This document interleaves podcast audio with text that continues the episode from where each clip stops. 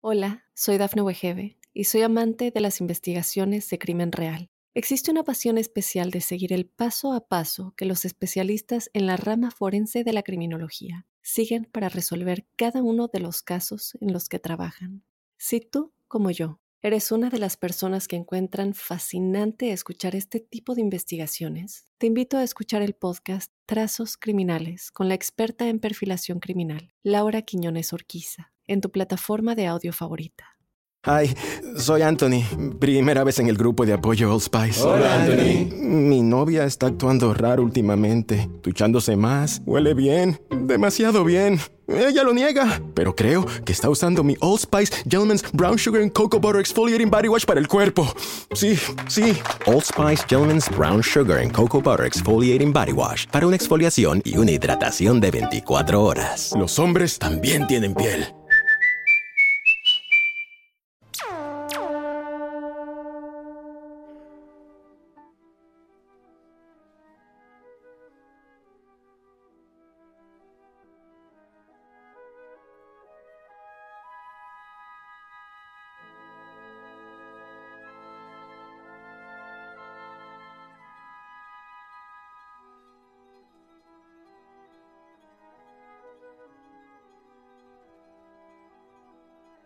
Hola, hola, bienvenidos al sexto episodio de La Huella OVNI. Yo soy Jorge Luis Subsdorf, me encuentran en redes, en Instagram como arroba Jorge Luis S oficial y en Twitter como arroba Jorge Luis S 77. Ahí con el hashtag numeral La Huella OVNI nos comunicamos. eh, pongan preguntas, dudas, inquietudes, debatamos, no, no, no somos amigos en este espacio de una verdad absoluta, somos amigos de esto, de, de poder entre todos pensar e intentar tal vez algún día llegar a conclusiones. Si les parece, vamos adelante con nuestro sexto episodio. Vamos a escuchar el siguiente audio que es de Mateo. Hola Jorge, yo tengo una pregunta. Eh, ¿Qué son los sonidos que se escuchan del cielo? Gracias Mateo por tu pregunta. Yo creo que es la pregunta de, la cuarentena, ¿no? Ya la semana pasada hablamos con Juliano de arroba ovnis.arg. No sé si estuvieron siguiendo su sitio, pero la verdad que es súper, súper interesante todo el material que está subiendo todos los días. Eh, y él lo que nos planteó es que hay ruidos por todos lados. La explicación más extendida el día de hoy es eh, los cielomotos. Diferentes eh, choques de vientos en el cielo que terminarían generando eh, corrientes de energía similares a un terremoto y que ese es el ruido que escuchamos. Hay otras explicaciones que hablan que en realidad son explosiones solares, por supuesto hay explicaciones más paranormales que hablan de algún tipo de anuncio por todo lo que está ocurriendo. Eh, la verdad es que todavía los científicos, si bien la gente está hablando de cielomoto, no se han terminado de poner de acuerdo qué es lo que ocurre. Y acá pasan dos cosas, porque por un lado la, la primer este, duda es si eh, realmente qué son y la segunda es, ¿esto se escuchó siempre o se escucha ahora por primera vez? ¿O lo escuchamos ahora por primera vez porque estamos más callados y más atentos? ¿Qué opinan ustedes? Yo, en lo personal, yo creo haberlo escuchado varias veces estos sonidos. Eh, yo vivo en un lugar más alejado, más silencioso. Y, suelo irme a un lugar totalmente alejado y totalmente silencioso. Y yo creo haberlos escuchado varias veces. Pero sin embargo no estoy tan tan seguro si he escuchado ruidos que no he prestado atención. ¿Qué opinan ustedes? Vamos a, comentarlo un ratito con el hashtag la huella ovni eh, y nómbrenme, o sea, eh, menciónenme como arroba Jorge Luis con doble S guion bajo 77 o en eh, Instagram donde hay subido un video sobre el sonido en mi Instagram que es arroba turismo. ¿Qué piensan ustedes de este ruido? ¿Tiene que ver con algo nuevo? ¿Es algo que ya estaba? ¿Qué es el ruido que escuchamos todas las noches? Bien, vamos con la siguiente. Eh, la siguiente es de Ronald Alba 99 y es una pregunta que todos nos hacemos y ojalá yo tuviese la respuesta. Aunque me daría tenerla. Y es, ¿Por qué el hombre no volvió a la luna? ¿Será que esconden algo en la otra cara de la luna?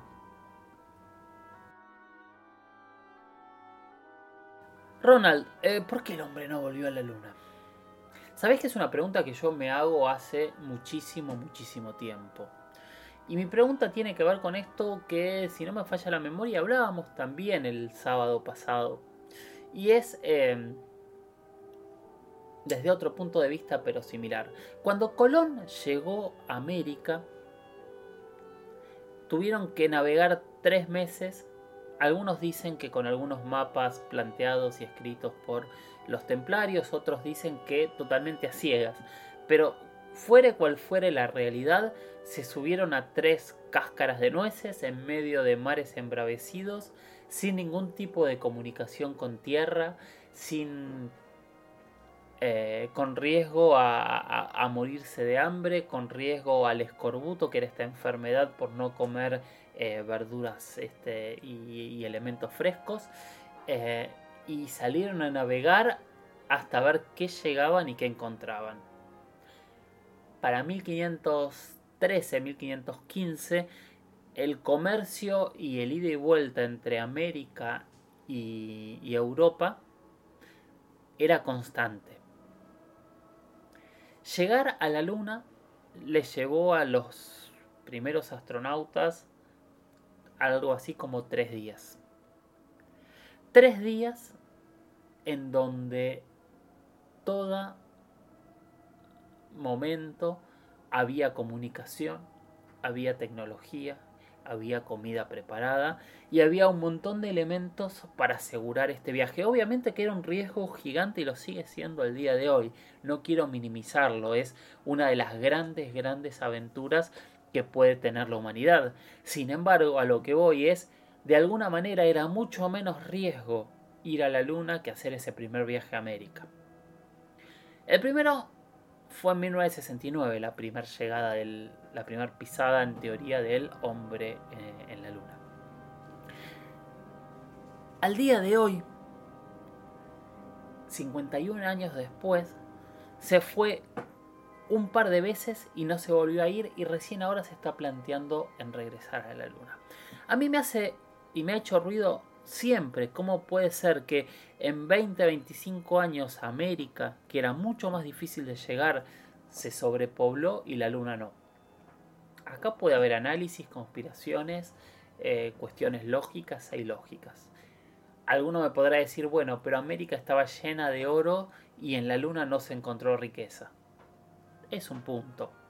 En América se podía vivir y se podía construir civilización y en la Luna habría que haber generado como megadomos donde poder este, generar oxígeno, gravedad, etc. También es cierto. Pero también queda esta pregunta que, eh, que Ronald nos hace y que realmente muchos se hacen. ¿O será que se siguió yendo a la Luna? ¿Será que hay alguna base en la Luna del lado que no vemos? ¿Será que realmente los videos que salieron la semana pasada tienen algo de realidad y hasta hay actividad y movimiento en la Luna? Son preguntas difíciles de contestar, o sea, yo lo que doy son argumentos lógicos e ilógicos para que cada uno pueda sacar sus propias conclusiones. César Gustavo I nos dice hay desierto en los hombres de negro.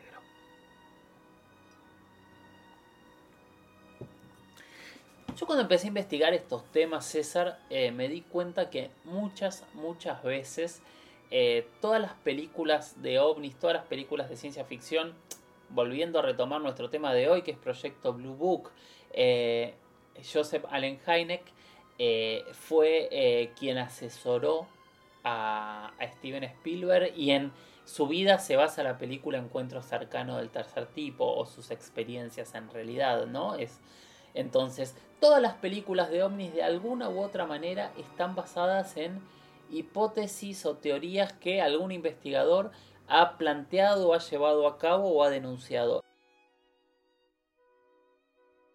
Hola, soy Dafne Wegebe y soy amante de las investigaciones de crimen real. Existe una pasión especial de seguir el paso a paso que los especialistas en la rama forense de la criminología siguen para resolver cada uno de los casos en los que trabajan. Si tú, como yo, ¿Eres una de las personas que encuentran fascinante escuchar este tipo de investigaciones? Te invito a escuchar el podcast Trazos Criminales con la experta en perfilación criminal, Laura Quiñones Orquiza, en tu plataforma de audio favorita. Entonces los hombres de negro no escapan a estas teorías de, cierta realidad en, las películas. De hecho, Libro Azul, eh, cualquiera de, estos investigadores oficiales que durante años han investigado en secreto el tema, eh, podrían ser perfectamente estos hombres de negro a los cuales no conocemos y si nos los imaginamos. De hecho, eh, hasta el último proyecto que en teoría funcionó hasta el 2012 del Pentágono y el Congreso de Estados Unidos con un presupuesto de más de 20 millones de dólares, la gente que trabajaba y recorría el mundo investigando los, los casos de manera secreta, o sea, de manera muy discreta y muy disimulada, claramente podrían haber sido parte de esta realidad que se confundió con la ficción creando eh, las agencias que vimos en las películas, pero quién sabe si hay más allá, quién sabe. Hay muchos, muchos eh, eh, personas con, un nivel de conocimiento en teoría muy alta que denuncian eh, ser testigos de acuerdos con, con, civilizaciones extraterrestres, acuerdos por tecnología o por diferentes elementos. Algún día podemos este, profundizar más en este tema. Eh, claramente no hay eh, pruebas de que esto sea realmente así, pero sí hay personas que lo afirman y cuando uno escucha a estas personas realmente se sorprende de, de, que gente que debería tener información de estratos realmente muy muy altos. Bueno, vamos con el siguiente audio que es el de Melina, con una pregunta totalmente distinta, pero que tuve la experiencia de tener respuestas de primera mano que por supuesto ahora las voy a compartir. ¿Qué opina la Iglesia de la posibilidad de la vida extraterrestre? Soy Melina de Muñiz. Muchas gracias Melina por tu audio. Y la verdad que la Iglesia Católica y los ovnis abre a una enorme, enorme cantidad de, de, puertas, de suposiciones, de conspiraciones, de secretos y de declaraciones públicas. Algún día nos podemos meter eh, en los temas, si alguien lo pregunta o le interesa, de si hay secretos en el Vaticano relacionados con ovnis, si realmente Juan 23 tuvo un encuentro con extraterrestres, si la iglesia sabe algo más, si la iglesia sabe si los ovnis y los extraterrestres son lo mismo, si los puntos en la Biblia sobre naves voladoras, abducciones o cosas que se pueden interpretar de esta manera hoy es así, son textos figurativos, etcétera, etcétera, etcétera. Hay miles y miles de temas que tienen que ver con, eh, con, este, con estos secretos y con estas incógnitas y preguntas y posibles conspiraciones en cuanto a la temática.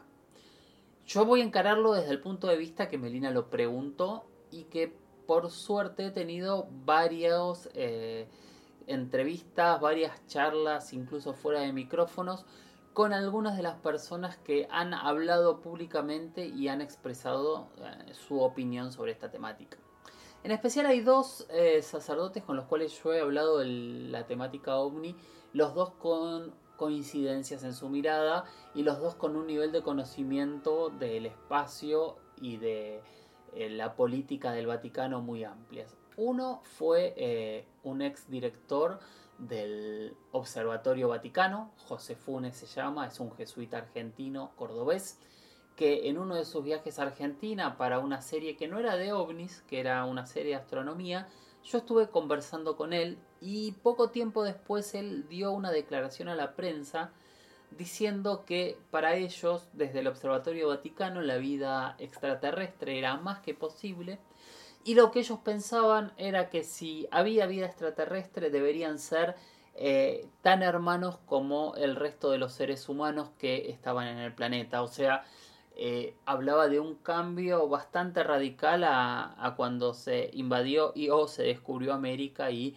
pasaron muchos años y muchos debates si los nativos de este nuevo continente eran también hijos de Dios o no. En el caso de los extraterrestres, por lo menos una, hay una mirada muy, muy, muy directa eh, de que sí de que sí serían hermanos. Y es muy interesante como un astrónomo, un sacerdote astrónomo que fue director del Observatorio Vaticano durante muchos años, no se cierra la posibilidad de vida extraterrestre y lo planteaba en su momento como una posibilidad bastante, bastante factible. Fue una charla súper interesante y si quieren más, googleenlo, José Funes, Observatorio Vaticano y seguramente iban a estar eh, muchos de, de sus comentarios sobre la vida extraterrestre y demás. La otra persona con la que hablé de esta temática fue un sacerdote mexicano de apellido Gutiérrez, que fue director del Observatorio Vaticano, el Observatorio Vaticano, no del Observatorio, sino del diario, el Observatorio Vaticano, casualmente las mismas palabras, que conspiran para complicarnos el relato, eh, en español. Y su mirada como teólogo era realmente muy muy similar. Él hablaba de que la Biblia habla de seres vivos, no habla de seres terrestres. Entonces que en realidad cualquier vida en cualquier parte del universo, para ellos como teólogos católicos, seguirían estando dentro de la creación de Dios y por ende seguirían siendo parte del plan divino de la Iglesia Católica, de, la creencia católica. Entonces, eh, Melina, eh, por lo menos estas dos posturas, estas dos personas con las que yo he conversado, las dos coincidían exactamente en lo mismo los extraterrestres serían parte del plan de Dios y realmente ellos no lo tomaban como una ficción muy lejana. Obviamente no estábamos hablando de, extraterrestres en la Tierra, pero sí de vida extraterrestre. Espero haber respondido tu pregunta. La siguiente es de Mari Catalano, que volvemos a la actualidad y a todo lo que está pasando y también va a tener que ver con la siguiente pregunta. Mari dice, es increíble la cantidad de videos que se están compartiendo en estos días. ¿Qué teorías están dando vueltas? Hay también luces extrañas. Bueno, espero que puedas contarnos un poco de todo. Mari, eh, pasan, que era lo que hablábamos la semana pasada con Juliano de otra vez de arroba ovnis.arg, esa página de Instagram que para mí es genial, eh, sobre lo que ocurre. Estamos todos en cuarentena, estamos todos encerrados en nuestra casa y estamos todos con tiempo para observar cosas que antes no podíamos observar. A eso sumamos que ha bajado la contaminación eh, eh, auditiva, la contaminación lumínica, el smog en las grandes ciudades. Entonces es el momento de aprovechar para ver cielos diferentes. Aparte, eh, bueno, cada uno desde donde está escuchando este programa sabrá cómo está su cielo. Desde aquí, desde el Gran Buenos Aires, eh, realmente eh, hemos tenido muchas noches con un cielo estrellado maravilloso y hemos tenido la posibilidad de sentarnos a ver este, este cielo. La, la cuarentena nos, nos, nos ha planteado, nos ha puesto frente a nosotros mismos, eh, volver de alguna manera a, a costumbres que cada vez teníamos más perdidas los seres humanos y una de ellas sin dudas es mirar las estrellas. Cuando miramos las estrellas aparecen cosas que no conocemos, aparecen cosas que siempre estuvieron ahí y nunca vimos, y aparecen nuestras preguntas. ¿Qué es eso que vemos? Que son preguntas milenarias y que todas las civilizaciones dedicaron mucho, mucho tiempo a intentar contestar. Algunas al día de hoy han sido respondidas, otras no, que es lo que venimos hablando desde el principio. Cada vez son menos las no respondidas, pero hay muchas que hasta el día de hoy no tienen ningún tipo de explicación. Lo que yo propongo es esto mismo que, que veníamos hablando desde el principio, es sentémonos, veamos al cielo, dejemos interpelarnos por las estrellas, dejemos interpelarnos por las luces que vemos allí. Intentemos preguntar qué es, investiguemos, eh, pensemos en satélites, pensemos en estrellas, pensemos en eh, incluso en aviones, que sí hay aviones que siguen volando, no está totalmente cerrado eh, los vuelos, lo que están cerrados son los vuelos comerciales, pero por supuesto hay vuelos. Veamos lo que hay ahí. Hoy, aparte gracias a la tecnología tenemos un montón de aplicaciones para descubrir satélites, para descubrir planetas, para descubrir asteroides, para descubrir tantas, tantas cosas que podemos descartar prácticamente en el momento, que nos ayuda muchísimo a aprender y a entender, ¿no?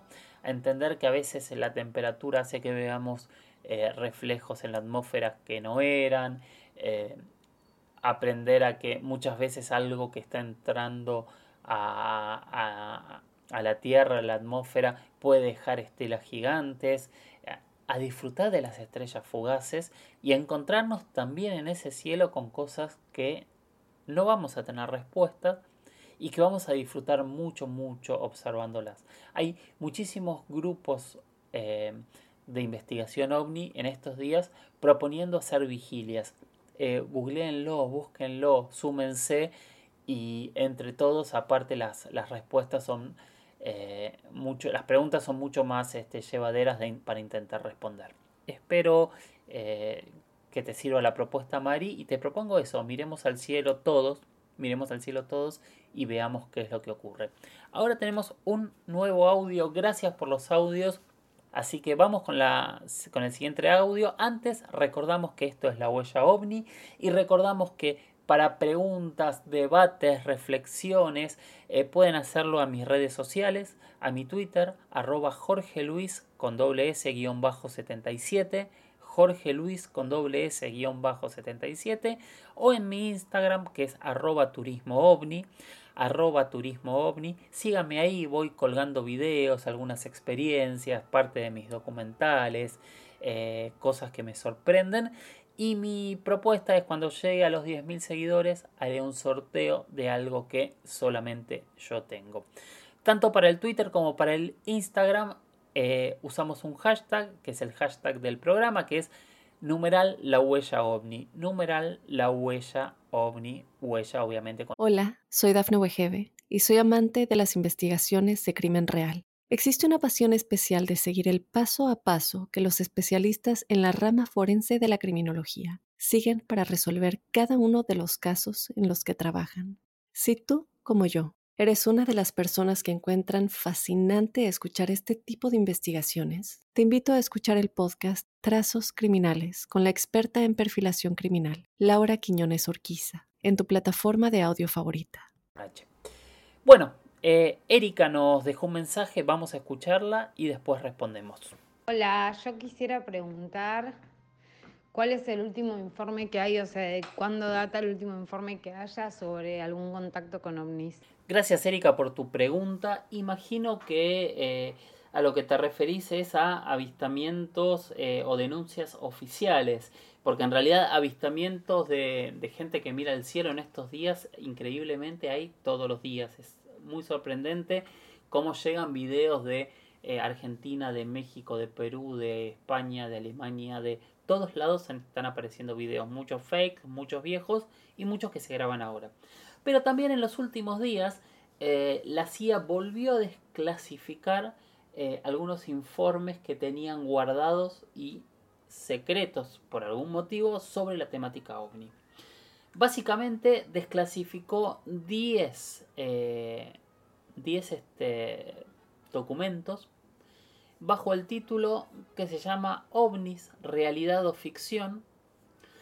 Y en esos documentos son diferentes temáticas que se llaman platillos volantes informados sobre Alemania en 1952, acta de la reunión del jefe de sucursal sobre ovnis 1952, Platillos volantes informados sobre España y el norte de África 1952. Encuesta de informes de platillo volador en 1952. Platillos volantes informados sobre las minas de, uranio del Congo belga, también de 1952. Panel científico asesor sobre objetos voladores no identificados de 1953. memorándum de la Oficina sobre Platillos Voladores de 1949. Memorándum al director de la CIA sobre platillos voladores de 1959, reunión del grupo asesor sobre OIS sobre ovnis 1953 y memorándum del registro de platillos voladores de 1952. Fíjense cómo en 1953 que tiene que ver otra vez con Proyecto Libro Azul. Dejamos de hablar de platillos volantes para hablar de ovnis, para hablar de UFOs. Son documentos interesantes, obviamente ninguno de estos documentos asegura que estos platillos volantes sean extraterrestres o que estos ovnis sean extraterrestres, sí aseguran esto que nosotros sabemos e insistimos desde el principio. Es un tema que preocupa y que oficialmente se investiga y que después de investigar se oculta. O sea, estamos hablando de documentos de la década del 50 que recién en 1900, en 2020, mi ubicación temporal es tan buena como mi matemática, verán, eh, que en 2020 aprueban la opción de darlo a la luz. ¿Por qué? ¿Por qué los documentos se ocultan? Y si se ocultaron durante tanto de, tantos años, lo que desclasifican es la totalidad del documento, es la totalidad de las conclusiones, ¿podemos confiar en que es así? Realmente es eh, muy muy debatible y son temas eh, altamente sensibles y que nos hacen justamente pensar en qué es lo que hay detrás del fenómeno ovni y de su investigación, ¿no? Bien, la siguiente pregunta. la siguiente pregunta, por lo que estoy viendo acá y pido disculpas, borré el nombre de la persona que la mandó. Pero sumamente interesante. Así que gracias eh, a quien fuere. Que, y prometo, si me dice quién fue, lo, lo, nombro en el próximo programa. Es ¿Por qué las fotos antiguas de los ovnis corresponden con la época en que se tomaron? Es decir, hay una carrocería ovni que parece que va evolucionando. Y es cierto. Y en esas cosas es donde nosotros podemos descartar lo que son modas, lo que es contaminación cultural, de lo que son fenómenos eh, que se mantienen en el tiempo. Hay muchos fenómenos que eh, han variado, que, realmente parece que van evolucionando y después hay muchísimas, muchísimas descripciones de objetos, de luces que tienen eh, cientos, cientos de años de descripciones similares. Entonces, es una de esas grandes preguntas que tenemos y podemos hacer cuando nos enfrentamos a una imagen. Hay imágenes viejas que realmente sí parecen el ovni de metal, eh, con remaches y, la cúpula de vidrio. Este, pero también hay imágenes antiguas que se siguen pareciendo a imágenes que, se ven hoy. Qué sé yo, pienso en los ovnis cigarros. Hace 40 años que hay descripciones iguales de cigarros voladores. Pienso en ciertos tipos de luces. Pienso en descripciones que, incluso están en la Biblia y que si uno se corre del concepto teológico va a ver que son muy similares a descripciones eh, que, se siguen dando en el día de hoy. Hasta en el tema este de los ruidos, ¿no? Como para ver y hablar que no solamente estamos hablando de, de, fenómenos extraterrestres, sino de cosas que hoy encontramos que tienen explicación, como podría ser el tema de los ruidos y las, este, las trompetas del apocalipsis, por ejemplo, o diferentes este, elementos similares.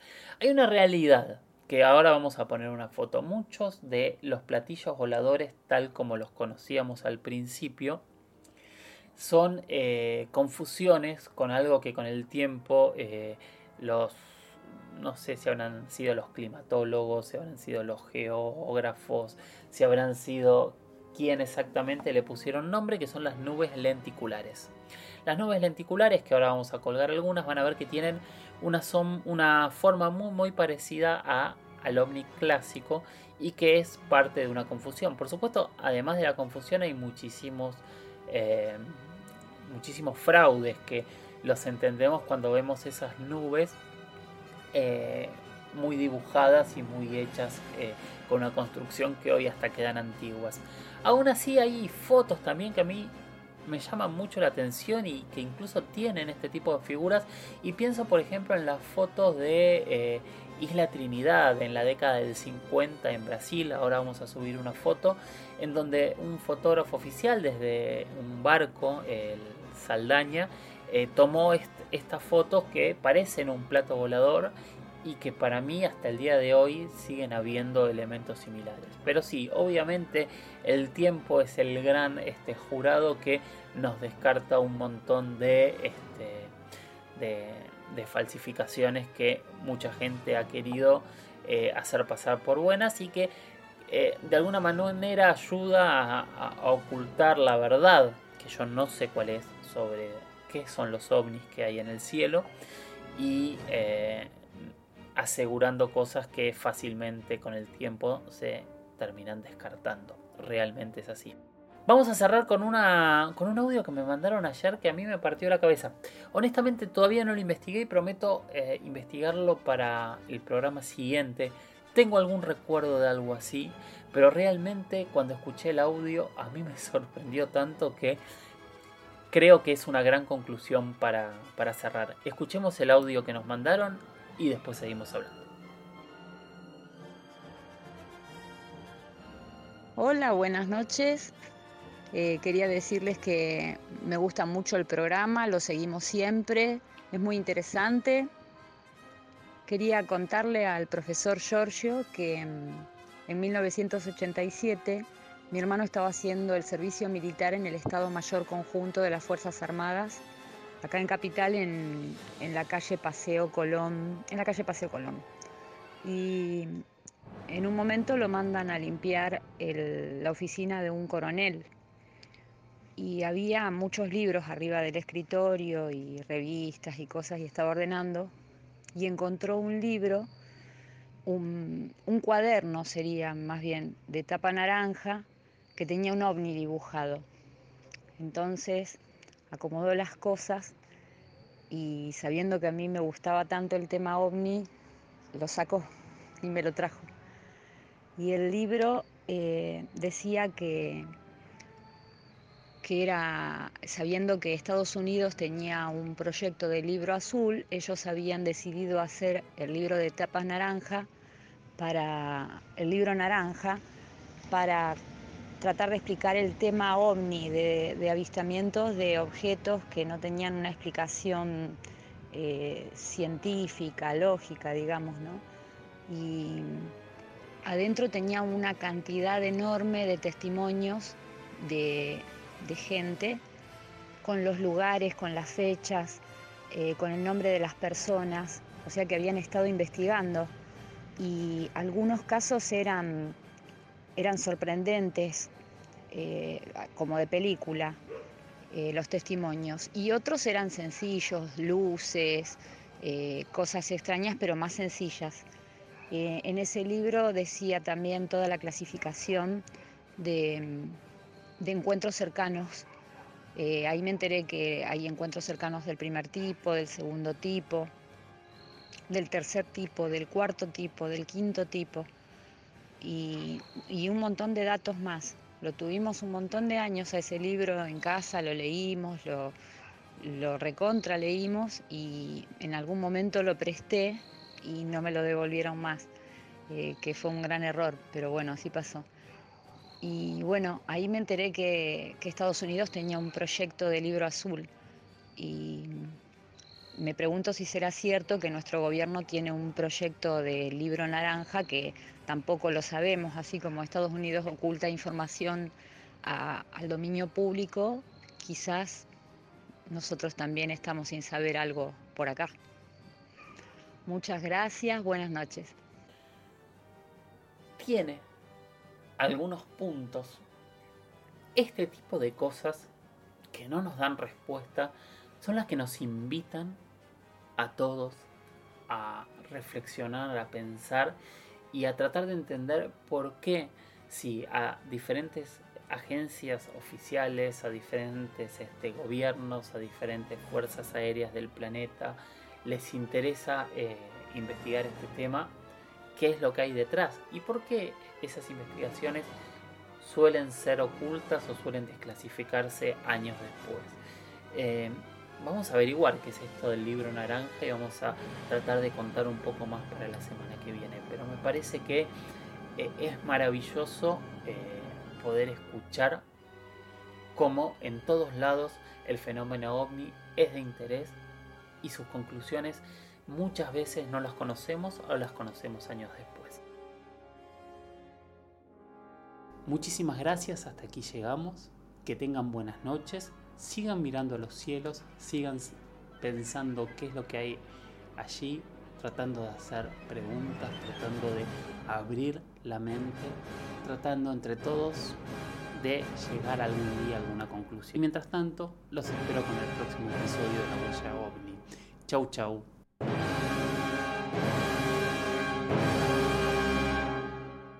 Hola, soy Dafne Wegebe y soy amante de las investigaciones de crimen real. Existe una pasión especial de seguir el paso a paso que los especialistas en la rama forense de la criminología siguen para resolver cada uno de los casos en los que trabajan.